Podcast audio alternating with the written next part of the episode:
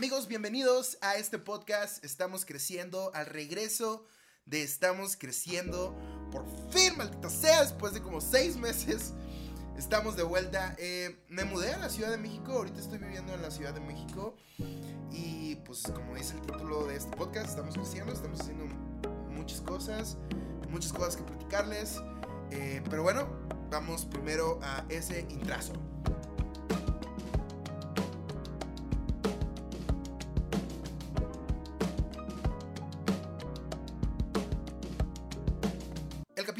Estamos Creciendo del día de hoy está patrocinado por tus primos, los que se van a caminar antes de la cena de Navidad.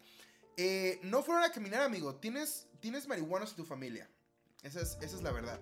Regresan todos cagados de risa. O sea, obviamente, obviamente no fueron a caminar nada más. Nadie tiene un chiste tan bueno que te pone los ojos rojos y te cambia la actitud de hijo de la chingada que tienes normalmente a ser una persona pacífica.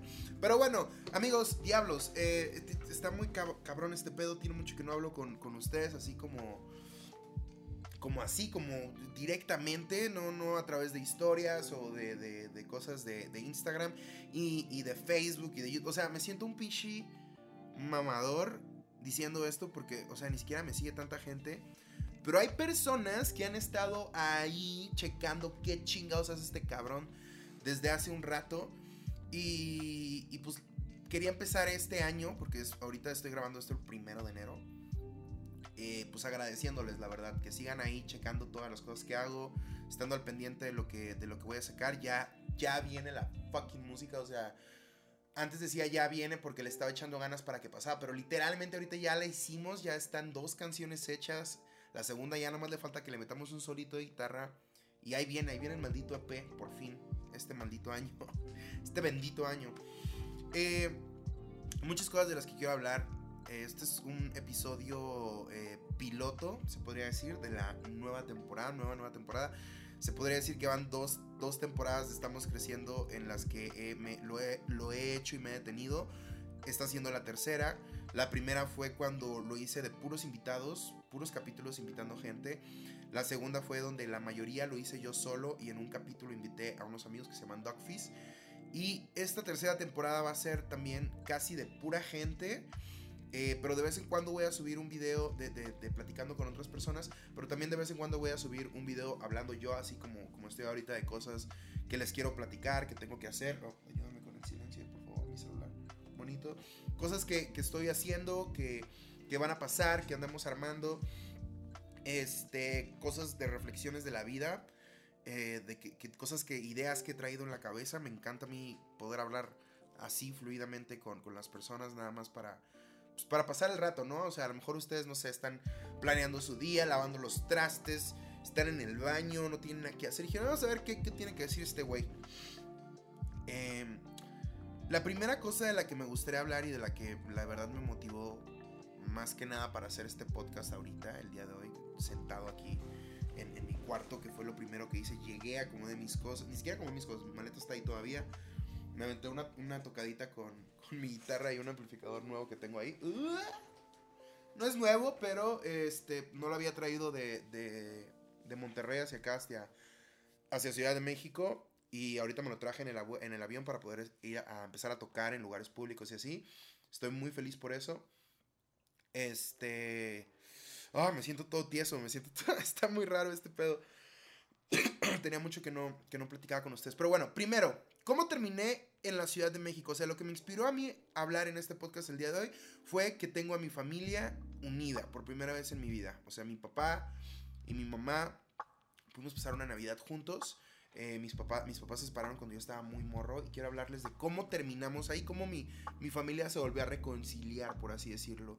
Em, todo empezó en Cabo San Lucas. Yo estuve un tiempo en La Paz. De hecho, los capítulos de, de Dogfish que grabé y, y- y los otros platicando yo solo con amigos de fondo, los grabé en La Paz en una, en una época en la que estaba yo buscando ya evolucionar un poco. Hasta me sentía un poco frustrado, atascado ahí en Cabo San Lucas, que es Cabo San Lucas un lugar hermoso, es una playa preciosa para vivir. Me encantaría irme ahí para retirarme, pero ahorita estoy en un modo de crear, de hacer cosas. Y, y La Paz, y, perdón, la, Cabo San Lucas no se prestaba para eso tal cual, o sea, es un lugar muy turístico, tienes que, vivir del turismo prácticamente si quieres vivir bien ahí. Y es un lugar que prolifera económicamente mucho, o sea, está muy bien. Si tú quieres vivir en la playa y quieres vivir del turismo y tocar en la playa o cantar en la playa o hacer cosas en la playa o sabes trabajar en la playa, eh, es, el lugar perfecto para ti. Si tu vida es irte, a tirarte, a, no hacer nada, a solamente trabajar para existir, está excelente. Y no digo que sea algo malo para nada. Al contrario, es, un tipo de vida muy valioso, muy bonito, que, creo que eh, tenemos muy menospreciado. Y, y, este... Y muchas personas se van a vivir allá a eso, a la playa, a, vivir a gusto, ¿no? A vivir tranquilo, una vida más, más relajada. Pero pues yo, yo, yo soy una persona a la que le encanta crear, que siempre está buscando cosas para... Pues para crear, mi sueño sería hacer mi álbum completo algún día, poder vivir de empezar a tocar en lugares, eh, hacer cine. Y, y, pues acá están todas esas oportunidades. Entonces, eh, mi, todo empezó estando ahí en La Paz, buscando ese, esa, ese retiro de la, de la pandemia, de estar encerrado tanto tiempo en la misma habitación. Me fui con una amiga que se llama Dani, muchos saludos, saludo a Dani, que me, que me recibió ahí en su casa. Y, estuve un rato ahí en La Paz, como un mes creo, hice el video de Antes de Partir, una canción que yo solito eh, produje y compuse y todo. Eh, le hicimos el video, Dani me ayudó con la dirección, la fotografía. Eh, pero aún así no era lo que yo quería hacer. O sea, era un aire nuevo, era un lugar nuevo, pero no era tal cual la oportunidad que yo estaba buscando. Eran muchas cosas que yo tenía que, forzar, ¿no? Eh, entonces, cuando regresé a cabo, regresé con un mindset muy cabrón. Porque un día andando en La Paz en bici, andar en bici es una de las cosas que más me encantan. O sea, sí, me da una libertad muy cabrón andar en bicicleta, me fascina, es una de las cosas que más disfruto en la vida. Entonces yo en esa época, como ustedes lo recordarán, en eso estamos creciendo, yo me estaba acercando mucho a Dios. Eh, bueno, si escucharon eso, estamos creciendo, si no, ahí están en mi canal por si los quieren escuchar. Eh, yo me estaba acercando mucho a Dios y, y me sentía muy, ben, muy feliz, muy bendecido, muy, muy, muy afortunado de tener la vida que tenía, aunque no fuera la vida más lujosa, esplendorosa. Yo entendía que ahí estaba mi paz y que yo estaba muy feliz, aún, con mi frustración de crear, eh, andar en bicicleta eh, en el, atardecer de, La Paz, eh, libre, feliz, contento. me hizo pensar que mi papá la estaba pasando mal porque mi abuelo acababa de fallecer. Entonces, sentí una empatía muy fuerte por, por mi papá y a la vez sentí un amor muy grande por el estar vivo. Fue como si algo me tocara, algo me dijera, güey, tienes que hacer algo, ¿no? Con, con, este amor que sientes dentro de ti. Y, pensé en mi papá porque yo tenía un conflicto ahí cabrón con mi papá porque mi papá nunca nos buscó después de que mis papás se, se separaron. Nunca hizo como el esfuerzo para ir a vernos. Pero pues yo no entendía muchos problemas que tenía mi papá que empecé a entender ya que, ya que platiqué con él sentí ese amor cabrón por la vida y dije, bueno, voy a, aprovecharlo, ¿no? Voy a hacer algo con esto. Me metí al McDonald's, un McDonald's que estaba ahí cerca porque tenía mucha hambre, no había comido. Y le, empecé a mandar mensajes a mi papá, le hablé eh, de que pues si había fallecido mi abuelo era porque para algo que yo sentía mucho mucha empatía con él porque sabía que era una pérdida muy grande. Eh, le hablé del amor, le hablé del perdón, le hablé de que, de que yo no le tenía que perdonar nada de todas las cosas que, que yo pensaba, ¿no? De que sentía feo que nunca nos haya buscado, nunca nos, nunca fue a vernos. Pero eran muchos problemas los que mi papá tenía, no solamente personales en la mente, sino también como económicos o de, de estabilidad para poder hacer, los viajes, ¿no? Y, más mentales, como bloqueos mentales de es que, pues sí, los abandoné mucho tiempo. Eh, probablemente no me quieran o me odien o algo así. Y yo le dije, no, pues no, no te odiamos. Eh, yo te amo porque eres mi padre, porque te debo respeto, eh, no solamente porque te lo debo tal cual, sino porque literalmente vengo de ti. Hay una parte muy fuerte de ti en mí y no me gustaría morirme sin, sin saber y conocer esa parte, ¿no? Eh, yo le dije que mi mamá y mi hermano tampoco lo odiaban ni le guardaban rencor y que si él les les pedía disculpas, probablemente ellos se las, la iban a, lo iban a perdonar. Y que en realidad yo no había nada que tenía que perdonarle, que el perdón era una cosa que él tenía que aceptar del universo, de Dios, de saber que todos somos, todos somos perdonables y todos podemos perdonar y todos podemos... O sea, todos tenemos la capacidad de amar, solamente es que, que, que decidamos hacer eso sobre las demás cosas, porque el mundo en general te, te apunta y te señala que que lo normal es el odio, a que lo normal es el enojarse, a que lo normal es, es rechazar a las personas, guardar rencor. Pero el amor, el amor es el amor y el perdón son una magia real, o sea, son algo que, que existen y que rompen la realidad, o sea, mi realidad se pudo haber mantenido así, mi mamá podría estar ahorita todavía en Cabo San Lucas eh, sin, sin haber hablado con mi papá, mi hermano también. Pero no, gracias a que eso pasó, mi mamá empezó a considerar intentarlo una vez más con mi papá y, y regresar a, Monterrey con él, a vivir con él y pues mi mamá a rentar la casa que tenemos allá y a poner un negocio que quería, quería poner. Eh, compramos un auto para poder atravesar la República llevarnos nuestras cosas a Monterrey y nuestras mascotas, que eran cinco, cinco, cuatro gatos y un perro, una perrita. Chihuahua, que fue un pinche desmadre eso. Y ya pusimos una fecha. Eh, fue la boda de una de mis mejores amigas, de una de mis amigos, mis amigas más cercanas de la vida. Y al día siguiente, literalmente, de la boda, dos días después, perdón, eh, nos fuimos. Empacamos todas nuestras cosas, todas nuestras pertenencias en una camioneta y atravesamos eh, el, el, maldito país, o sea, de Cabo San Lucas, que está en la península, que es como el bracito de Baja California Sur, fuimos a La Paz, cruzamos en un barco a, Ay, no me acuerdo dónde fue. Creo que a Mocorito. Creo que sí fue a Mocorito, en Sinaloa. Ahí en Mocorito el carro, o sea, en el camino a La Paz el carro se nos iba apagando. No sabemos por qué. Llegamos a Mocorito. Eh, el carro se apagó en la noche. Un taxista nos quiso ayudarnos. Dijo que dejáramos el carro ahí. Fue como, ni madres, bro, con todas las cosas. O sea, qué pedo. Y nos abrimos llegamos a un hotel, dejamos el carro, pudimos prenderlo, dejamos el carro ahí, luego fuimos a Mazatlán de ahí y llegando a Mazatlán nos quedamos en un hotel, el carro olía mucho a gasolina. Todo durante todo este recorrido los gatos tuvieron que hacer del baño muchas veces, siempre era bajar a sacarlos del baño, limpiarles su jaula, si hacían en la jaula, fue un desmadre.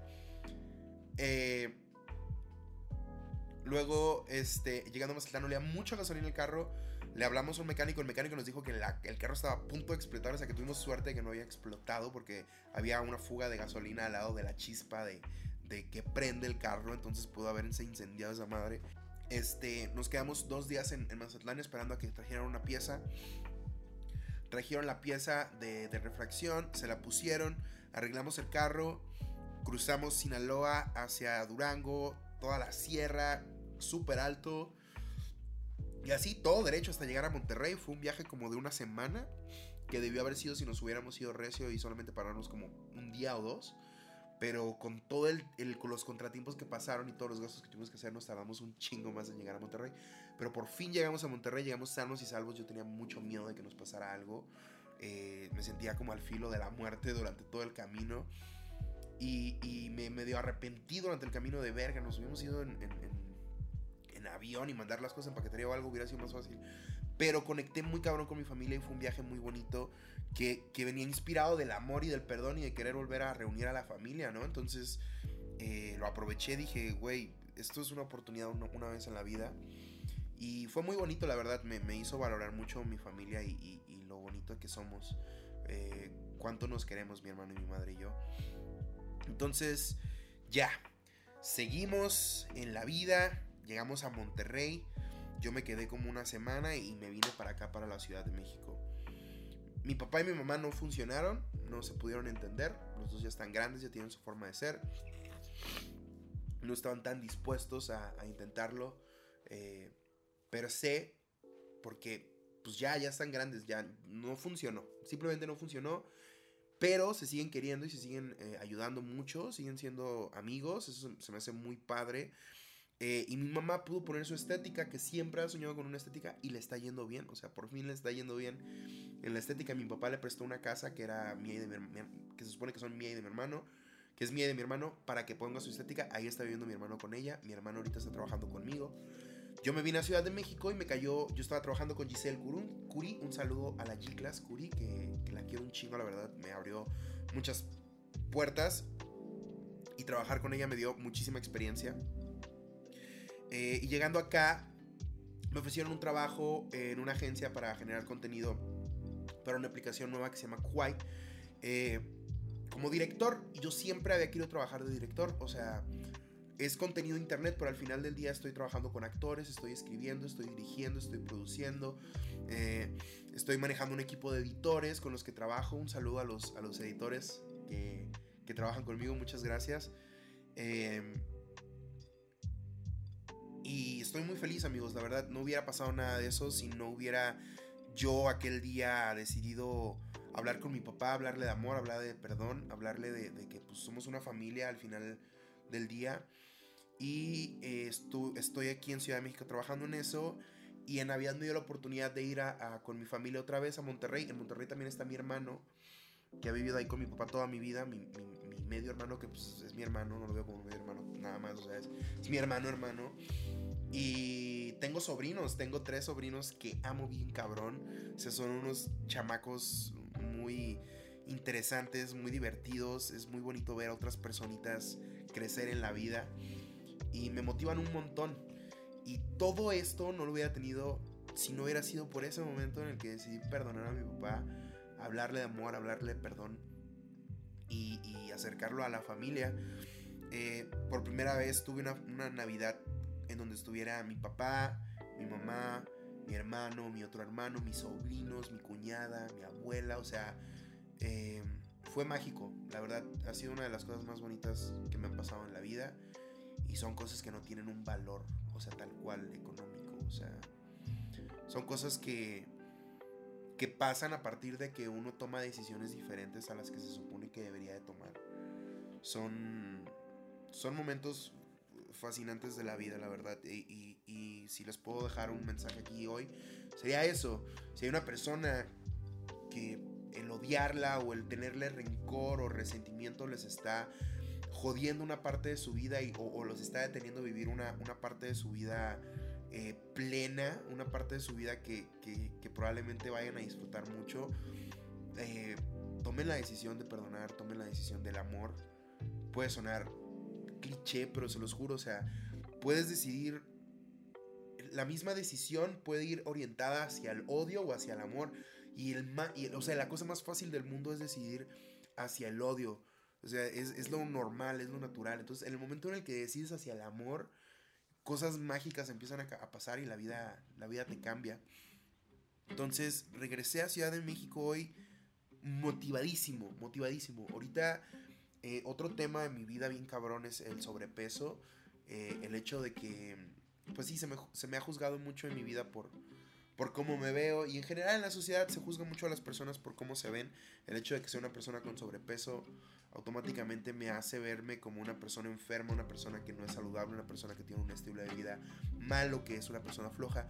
Y no todo el tiempo es así. Hay personas que pueden tener una vida completa, muy saludable eh, llegar a los noventa y tantos años con sobrepeso, porque, o sea, eh, eh, su cuerpo está en una homeostasis dentro de ese pedo y hay muchos estudios, ahorita la nutrición está cambiando mucho de perspectiva que te demuestran que las dietas no funcionan, que la manera en la que abordamos el sobrepeso y que, y que atacamos a las personas que tienen sobrepeso justificándolas con que es, es por su salud y es por su bien, no, todos merecemos respeto, todos merecemos que se nos trate como iguales.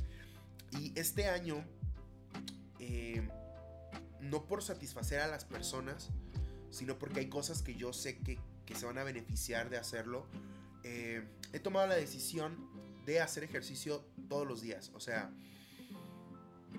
no tengo de meta bajar de peso, no tengo de meta eh, que mi cuerpo cambie per se, sino mi único objetivo es hacer ejercicio todos los días y ver qué es lo que pasa con ello.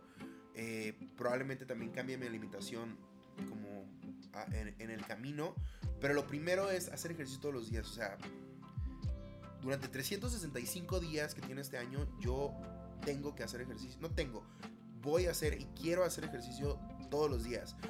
¿Por qué? Porque me gusta hacer ejercicio y sé que le va a beneficiar a, mi ser. Eh,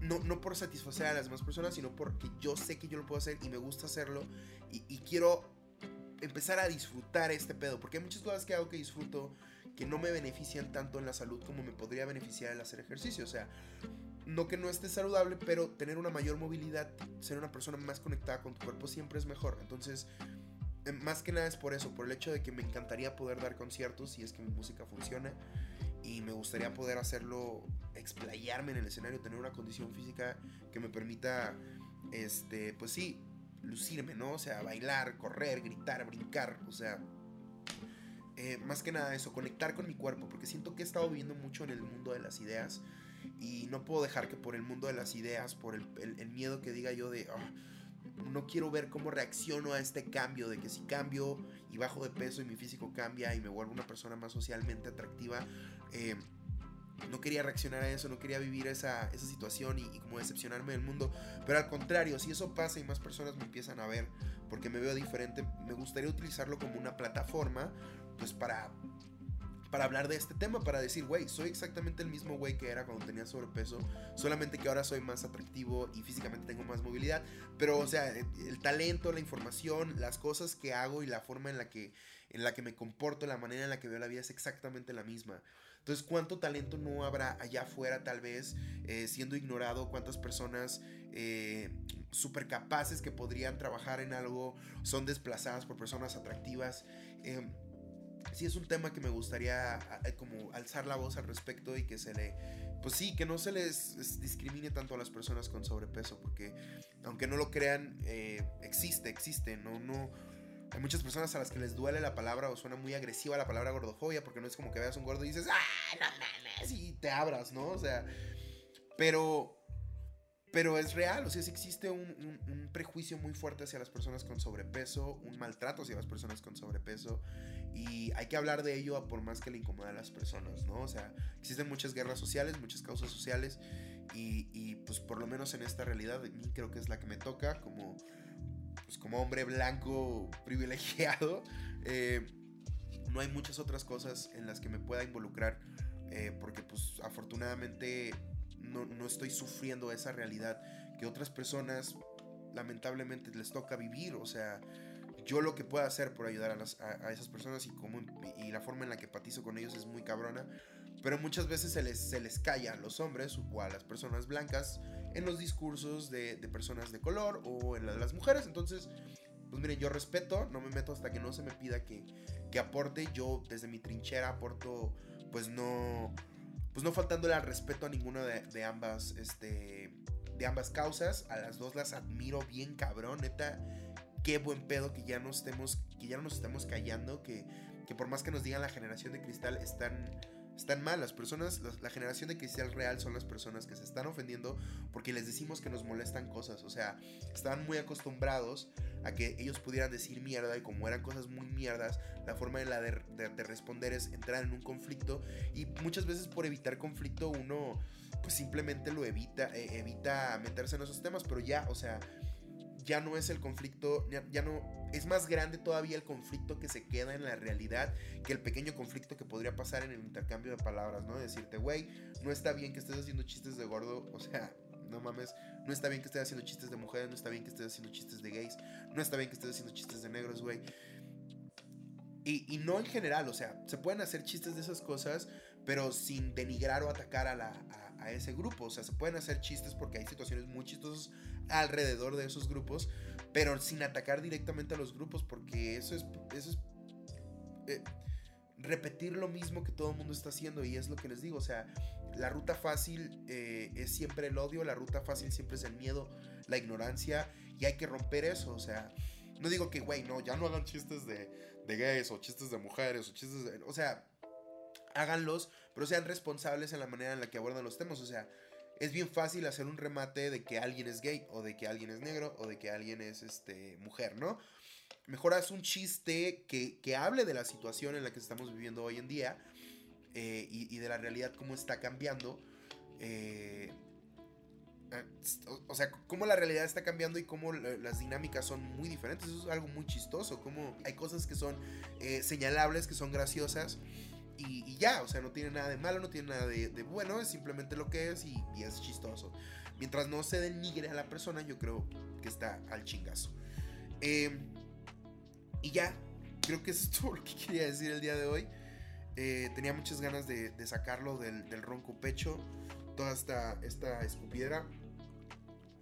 Porfa, no me cancelen, no saquen nada de contexto. Eh, yo los quiero mucho a todos, en serio. Siento una empatía muy cabrona y una conexión a todas las personas que, ven mis videos, que me siguen en Instagram, que me ven en, en TikTok. Tengo TikTok también, por cierto. Ya somos como 13.000 en TikTok. Eh, así que si me quieren seguir ahí en TikTok, síganme. Ahí está abajo en, la descripción. En alguna parte de la pantalla estará apareciendo mi TikTok. Eh, síganme en Twitter, en Instagram. Ahí estoy posteando seguido las cosas que estoy haciendo. Este año, neta, se viene. Estamos creciendo bien cabrón. Hay un chingo de gente súper interesante aquí en la Ciudad de México con la que quiero platicar. Gente que he conocido nueva. Gente que ya conocía. Me está hipo. ¿Por qué? Ya. Ah, no, me dio hipo. Mucha gente muy interesante aquí en la Ciudad de México con la cual, con la cual quiero platicar. Gente con la que trabajo. Gente que conocí. Este, cosas que he hecho mientras he estado aquí. Eh, estoy haciendo dos, un EP que no sé todavía si van a ser de tres o cuatro canciones, pero las primeras dos canciones ya prácticamente están hechas, ya les había dicho eso. Eh, empezamos este mes a grabar el, próximo, la próxima canción, las tres. Y eh, podcast Estamos Creciendo, van a ver podcast dos veces a la semana, sí o sí. Martes y jueves van a ver podcast. Sí, Siempre va a haber podcast. Martes y jueves, como eso de las 9, 8 de la noche más o menos, para que estén al pendiente. Eh, viene el EP, viene el, video de mi primer sencillo del EP, que es Streetlights, pero en español. A las personas que me siguen y les gusta mi música, eh, han de conocer Streetlights. Es creo que mi mejor canción hasta ahorita, la primera que hice de hecho. Eh, me gusta muchísimo. y la hicimos en español, la traducimos en español, la hicimos en un estudio. Suena muy cabrón. Eh, está produciendo Joe Brunda, que es el, guitarrista de Hello Seahorse. Es una banda de rock indie aquí en la Ciudad de México. Muy cool. Eh, muchísimas gracias a Joe por confiar en el proyecto. Y la está mezclando Edwin, que Edwin es un, es un máster. Mi queridísimo Edwin. Te mando un besito en el yoncle. Eh, el video lo hizo Lalo. que Lalo es un cabrón súper talentoso. Este güey hizo el video de botella tras botella de, de Cristian Odal y X que fue el video más visto en México. No sé si en YouTube. O sea, no sé si en México, pero fue el video más visto en YouTube del, año pasado. Eh, y pues no mames, neta, el video está muy cabrón, está muy, muy, muy bonito. Eh, ¿Qué otra cosa? Dos veces a la semana estamos creciendo. Voy a empezar un proyecto en donde voy a hablar de cine también para que estén al pendiente ahí en las redes sociales. Y pues nada, creo que, que son los anuncios parroquiales. Neta, no, me voy a cansar de agradecerles nunca que sigan aquí, que crean en este pedo, en este proyecto. Eh, las 300, 200 personas que suelen ver estos capítulos, neta, esperemos que en algún tiempo y con constancia y siendo más, más eh, eh, disciplinados esto pueda cambiar. Y nada, ahorita me voy a poner a hacer ejercicio porque es el primer día del año y todos los pinches días del año voy a hacer ejercicio este año. Y nada, créanse las cosas que quieren ser. O sea, crean que ya lo son. O sea, yo ya, ahorita ya, mi personalidad es ya soy el güey que hace ejercicio todos los días. O sea, a, la chingada ya. O sea, ya renuncié, es lo que soy. Soy el güey que hace un beat también casi diario, si, si se puede. Si se puede, van a ver. Y neta, mucha música. Muchas, muchas cosas. Los amo. Los quiero. Ya me cansé de decir eso mismo. Estoy, estoy, estoy siendo repetitivo. Este. Eh, también voy a estar produciendo música, si quieren que les produzca música, si quieren que les ayude a componer. Ahí estamos, ahí contáctenme. Pronto vienen unos podcasts bien cabrones con Bilardo, con Patty, con, con gente muy cabrona, muy interesante. Eh, muchas gracias, los quiero mucho. Nos vemos en el próximo video, en el próximo episodio. Estamos creciendo. Estamos creciendo.